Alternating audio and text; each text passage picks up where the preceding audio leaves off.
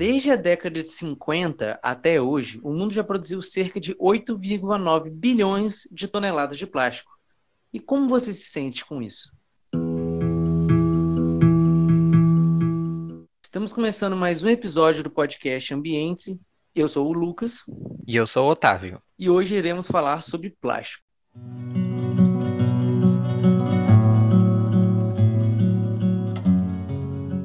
Mas você sabe o que é o plástico?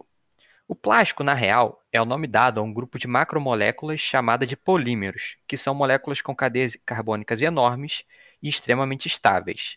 Essa estabilidade gera alguns problemas que vamos discutir posteriormente. Bom, existem polímeros naturais, né, como a borracha, a glicose e as proteínas. E lógico, como o homem adora inventar as coisas, existem aqueles que não ocorrem naturalmente, os ditos artificiais, como o próprio plástico. Então, essa é a estrutura do plástico. Mas como ele é produzido? Existem formas de obter plásticos de coisas ditas mais naturais, assim. Mas ocorre principalmente por meio do beneficiamento do petróleo. Do beneficiamento do petróleo, temos a produção de óleos, que são utilizados para combustíveis, a nafta e outros produtos. A nafta, depois de refinada, produz monômeros, que passam por algumas reações, que assim se formam os polímeros, que uma pequena parte são os plásticos. É importante dizer também que essas reações vão definir as propriedades do plástico. Se ele vai ser mais resistente ao calor, se ele vai ser mais maleável, se ele vai ser mais rígido, se ele vai poder entrar no micro-ondas ou não. Então, os plásticos podem ser divididos em duas categorias: os termoplásticos e os termorrígidos. Os termoplásticos são aqueles que, se submetidos a uma certa temperatura, se tornam maleáveis. Dessa forma, é uma alteração reversível, então, basta você aquecê-lo para você poder remoldar eles. Já os termorrígidos não são moldáveis depois de criados e, por conta disso, não são recicláveis, já que não tem como reaproveitá-lo. Como o foco daqui não é a química do processo, vamos prosseguir.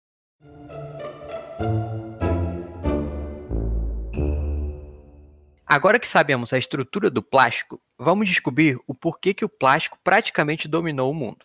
Tudo começou quando um cara chamado Alexander Pakers, que em 1860 iniciou estudos com um componente chamado nitrato de celulosa. Esse material era usado em estado sólido e possuía algumas características interessantes, como a flexibilidade, resistência à água, cor opaca e de fácil pintura. Bem interessante para a época, né?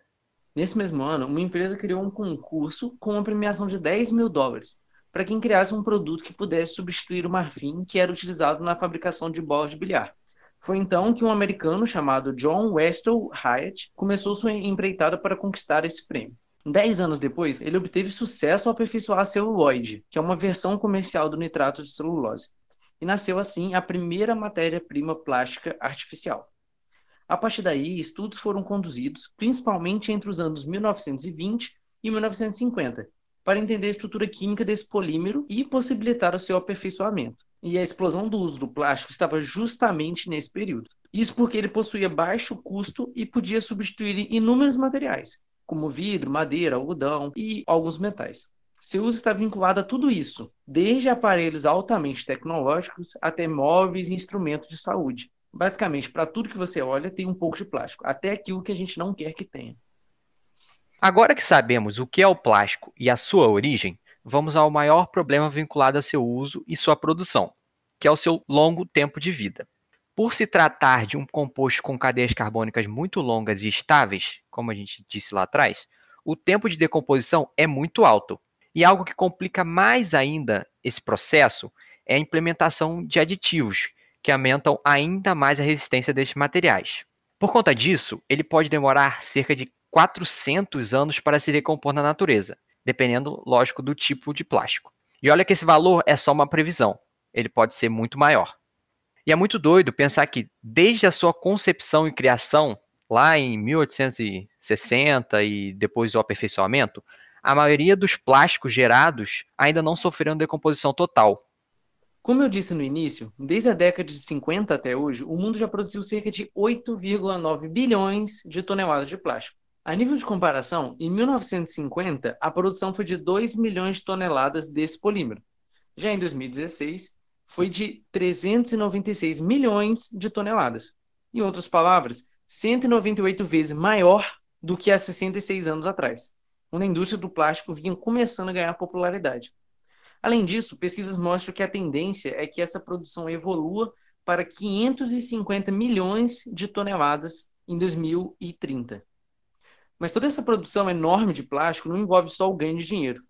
Estudos mostram que o custo-prejuízo para o ecossistema marinho, que é muito poluído por esse plástico, é estimado de 8 bilhões de dólares por ano, segundo a ONU. Dessa forma, toda essa produção gigantesca para satisfazer a demanda mundial acaba criando um cenário caótico e, infelizmente, insustentável. Além disso tudo, temos um fator cultural que agrava ainda mais esse problema. O plástico é extremamente barato de se produzir, o que por um lado é bom, porque possibilita o acesso a várias tecnologias dependentes dele por pessoas que não têm tanto poder aquisitivo. Por esse valor ser baixo, a gente automaticamente tem a tendência de não valorizá-lo. Então, qualquer coisa que acontece com algo que é feito de plástico, a gente joga fora. E o pior, às vezes a gente não toma o cuidado de onde descartá-lo, impossibilitando posteriormente o processo de reciclagem.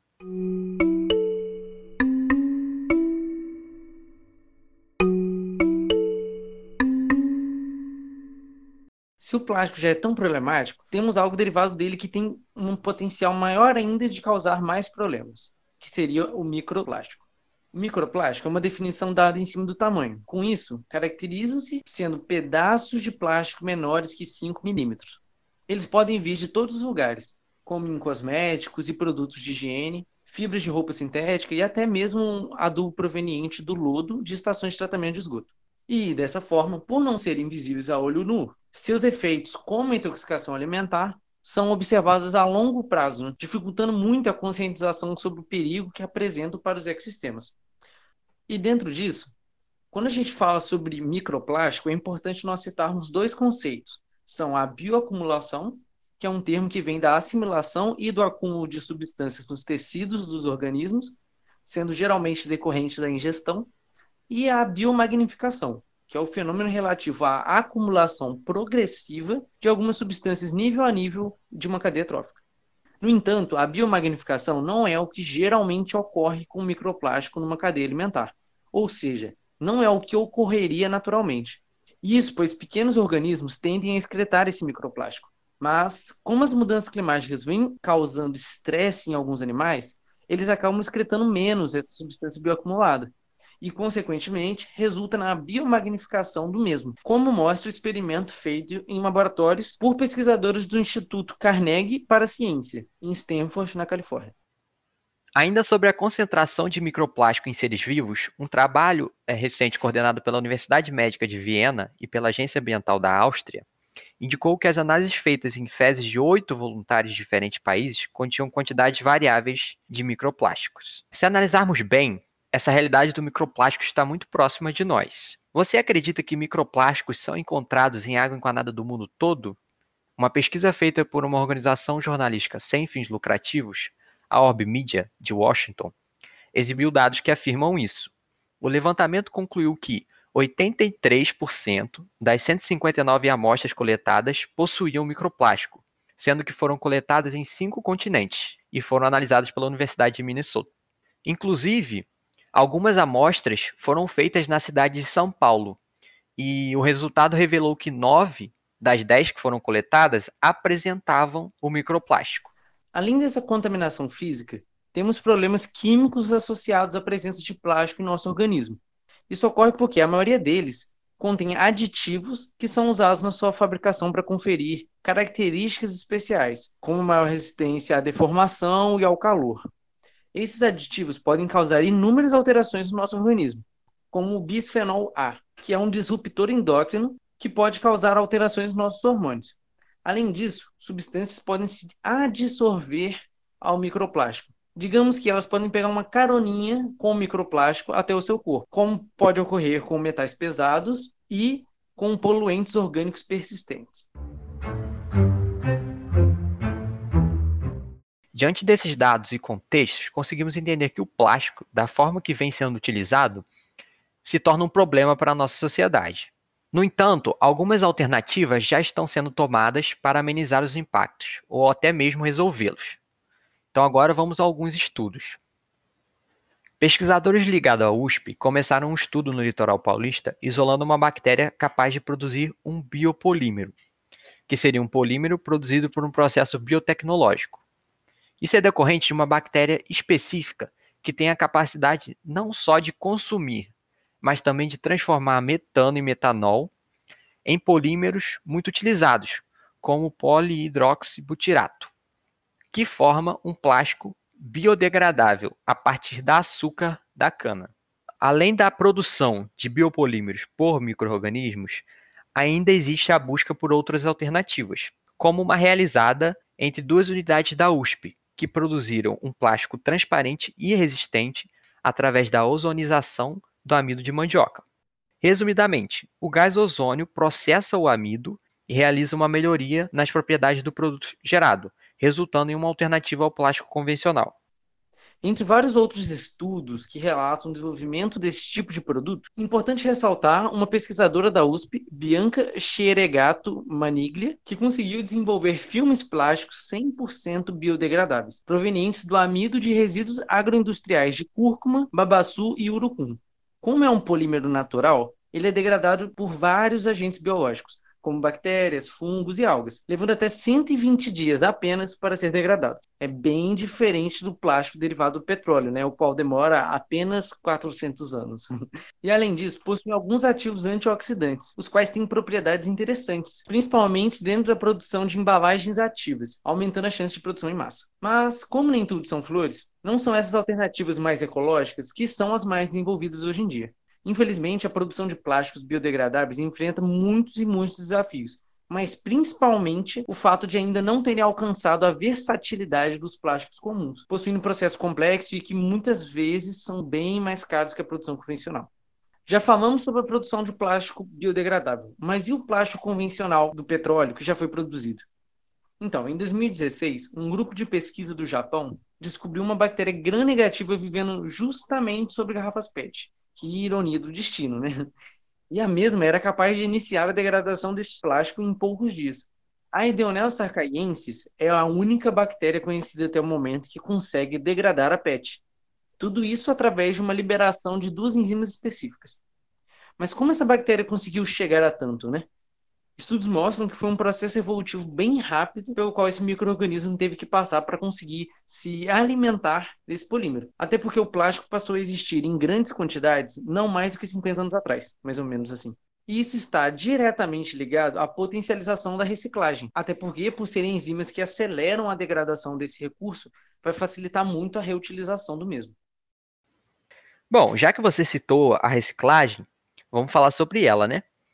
Que seria uma outra alternativa para tentar reduzir os impactos referentes ao plástico, que seria o seu reaproveitamento. Só que até hoje, plástico é um desafio para a reciclagem, devido à complexidade das suas cadeias, né, dos polímeros, sua variedade e também por questões culturais. A gente sabe que existem diversos tipos de plásticos, e isso acaba contribuindo para deixar o processo cada vez mais complicado, porque ele tem que ser específico. Além disso, por nós não termos tanto cuidado ao descartar o plástico, muitas vezes ele acaba sendo contaminado com algum outro tipo de resíduo, impossibilitando né, o seu reaproveitamento. Só para vocês terem uma noção, de acordo com uma pesquisa recente realizada pela Science Advances, a humanidade já produziu cerca de 8,9 bilhões de toneladas de plástico. É muita coisa, né? Só que desses 8,9 bilhões, somente 9% foi reciclado, e quando falamos sobre formas de amenizar os impactos negativos causados pelo plástico, não podemos esquecer da importantíssima educação ambiental. Trabalhar com esse tipo de educação é fundamental, não só com crianças, mas também com adultos, o que muita gente esquece. É uma forma de criar conscientização com o meio ambiente e ir fazendo com que essa noção fique enraizada e que dessa forma as pessoas comecem a entender melhor os impactos que elas mesmas causam com a consumação de plástico e outros materiais e se policiar quanto às suas atitudes e comportamentos. Já existem vários projetos de educação ambiental na nossa sociedade, tanto com crianças, em escolas de esfera municipal, por exemplo, assim como em algumas empresas que aproveitam para incluir essa temática ambiental nas capacitações aplicadas aos seus funcionários. Por falar em empresas, Recentemente, muitas delas estão tomando iniciativas para reduzir o consumo de plástico.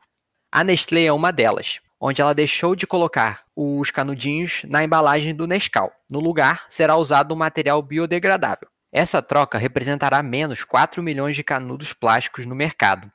A meta é que a substituição total seja feita até 2025. Essa iniciativa foi feita em parceria com o projeto Tamar, que também lançou a campanha hashtag Joga Pra Dentro, que incentiva que, após o uso, né, os consumidores empurrem o canudo para dentro da embalagem, para que seja descartado e mantenha esse canudo dentro né, da embalagem e não deixe ele atingir os corpos hídricos e posteriormente o mar. Além disso, outras embalagens da marca serão substituídas por compostos biodegradáveis, Algumas redes de fast food também estão tomando iniciativas. O McDonald's, por exemplo, só oferece canudos para quem pede, mas o plano é de utilizar somente embalagens 100% biodegradáveis até 2025. O Burger King só está oferecendo canudos de papel e retiraram as tampas de plástico das bebidas. O Bob's, que é a empresa brasileira, teve uma ideia ainda mais criativa. Ao invés de usar o próprio plástico ou papel no canudo, eles estão usando biscoito, né, um canudo feito de biscoito e chocolate para os milkshakes. Bom, a gente só vai citar essas porque senão a gente vai ficar um tempão aqui falando de várias iniciativas. Mas inúmeras empresas já estão tomando medidas para reduzir o, o uso de plástico em todos os ramos da economia. E além das empresas, a gente tem muitos governos adotando medidas para a redução do consumo de plástico. Dentre eles, podemos destacar é, o estado do Rio de Janeiro, que no ano passado determinou que cada sacola plástica de supermercado deve ser paga ao superar o limite de duas. Então, por exemplo, você vai no mercado, né? Tem o direito a duas sacolas. O extra você tem que pagar. É um valor muito baixo, mas já mexe um pouco na consciência das pessoas. Além disso, os canudos plásticos já estão sendo banidos em vários estados brasileiros. Assim, são medidas tímidas, né, perto da enorme produção e do consumo, mas são super necessárias para virar esse cenário caótico. É, só querendo fazer uma observação nesse último comentário do Otávio, é justamente por essas tímidas medidas que vêm sendo tomadas que as mudanças com, começam a ocorrer. Por exemplo, essa questão do canudo inox. Há uns, talvez, seis anos atrás, cinco anos atrás, não era comum uma pessoa ir para um estabelecimento, se alimentar e levar um canudo inox com ela. Hoje em dia, isso cada, cada vez mais vem se tornando mais comum assim como pessoas que levam mais a sério essa questão, levam também, às vezes, o, o seu garfo, a sua faca, às vezes seu, seu próprio pano para limpar a boca, para substituir o guardanapo, para não ter que gerar nem resíduos de papel, no caso, como guardanapo, nem resíduo é, de plástico, como talheres plásticos, canudo. Então, essas pequenas mudanças vêm fazendo com que esse movimento mais ambientalista e mais preocupado venha surgindo nesse, nesse cenário aqui no Brasil. E agora eu vou puxar disso para a minha conclusão e eu vou embasar minha fala em um acontecimento, na verdade, que foi a viralização dos canudos prejudicarem as tartarugas. E por fim, muitas pessoas pararem de utilizar tal objeto plástico descartável. Eu acho muito bom, inclusive é menos um resíduo para o meio ambiente, é menos plástico, né? Mas é importantíssimo lembrar que não existe só o canudo. E o que eu venho percebendo é que as pessoas muitas vezes ignoram os outros resíduos plásticos e dão essa atenção exclusiva para o canudo. Mas saibam que uma hora ou outra, aquela embalagem ou qualquer que seja o plástico que você descarta errado ou simplesmente não tem todo o cuidado que geralmente teria com um canudo, acaba chegando de qualquer forma a milhares de outros animais e vegetais. Assim como vai chegar para a própria tartaruga, talvez. Então, termino fazendo um apelo. Por favor, sejam conscientes quanto ao cuidado com os resíduos. Ter consciência agora é fazer o mínimo para garantir a existência de um futuro saudável, tanto para você quanto para as pessoas ao seu redor e até mesmo para as pessoas que ainda estão por vir. É, realmente o cenário é muito caótico para a gente ficar parado, né? A produção do plástico é gigantesca e muitas vezes desnecessária, já que a gente pode reciclar né, boa parte do que a gente produz. Porém, o processo não compensa. Muitas vezes fica mais caro reciclar do que produzir o plástico de novo. E aí, obviamente, as indústrias não vão deixar o mais lucrativo de lado. E eu ainda assim acredito que a gente está caminhando para o lado certo, né? com pesquisa, iniciativa e tudo mais. Porém, ainda é necessário é, um apoio maior do governo e das empresas né, para oferecer incentivos que viabilizem essas iniciativas que a gente comentou aí para a produção de plásticos biodegradáveis. Né? Porém, é, como o Lucas disse, a gente também não pode deixar de cuidar dos resíduos que a gente gera. Não adianta, né, você ir lá e pregar uma coisa, mas na hora de descatar o plástico, misturar com outros resíduos e contaminar tudo. Então, sempre que você for descartar, separa, sempre que você for produzir, sempre que você produzir, né, o resíduo, você separa, né, lava o produto que é reciclável e coloque no espaço adequado para os, os resíduos recicláveis. Né? E também é importante você cobrar né, do, do governo, né, é, da prefeitura, seja o que for, que ele está sendo coletado adequadamente. Às vezes tem lá o, o lugar para se separar, mas não é a coleta é toda cagada, né? Tipo, coleta e joga tudo, mistura tudo. Então não adianta nada você fazer todo o trabalho que você teve. E o mais importante é que a gente não pode demorar para começar a tomar essas iniciativas, né? A gente está literalmente correndo contra o tempo. Então, gente, esse foi o episódio de hoje. A gente queria fazer uma recomendação de uma série que a gente viu na Netflix. É uma série documentário, na real, que é traduzido em português História 101. Tem um episódio específico, que é o episódio 4, que fala sobre plástico. É muito legal de assistir, eles, eles têm toda essa retrospectiva histórica, muito mais detalhada, então se vocês quiserem aprofundar nisso, vocês podem olhar lá na Netflix. E a outra recomendação que a gente queria fazer é uma série de reportagens da FAPESP, a respeito dessa temática. Eles abordam muito bem com dados e tudo mais. Então, se vocês quiserem também se aprofundar, né, mais no caso com a leitura, vocês podem conferir lá no site da FAPESP. Beleza? Então, gente, é, é isso. É, a gente já gravou outros três episódios é, aqui na nossa, nessa plataforma, então, se você quiser conferir, estão todos muito interessantes, falando sobre a temática ambiental. E além disso, siga a gente no Instagram, podcast Ambiente, que a gente normalmente avisa lá quando a gente lança um episódio novo, então é legal você ficar lá sempre em dia. Beleza? Cuidem-se. Se vocês puderem, fiquem em casa. Se tiver que sair, né, usem máscara, se higienizem corretamente. E nos vemos no próximo episódio. Um abraço.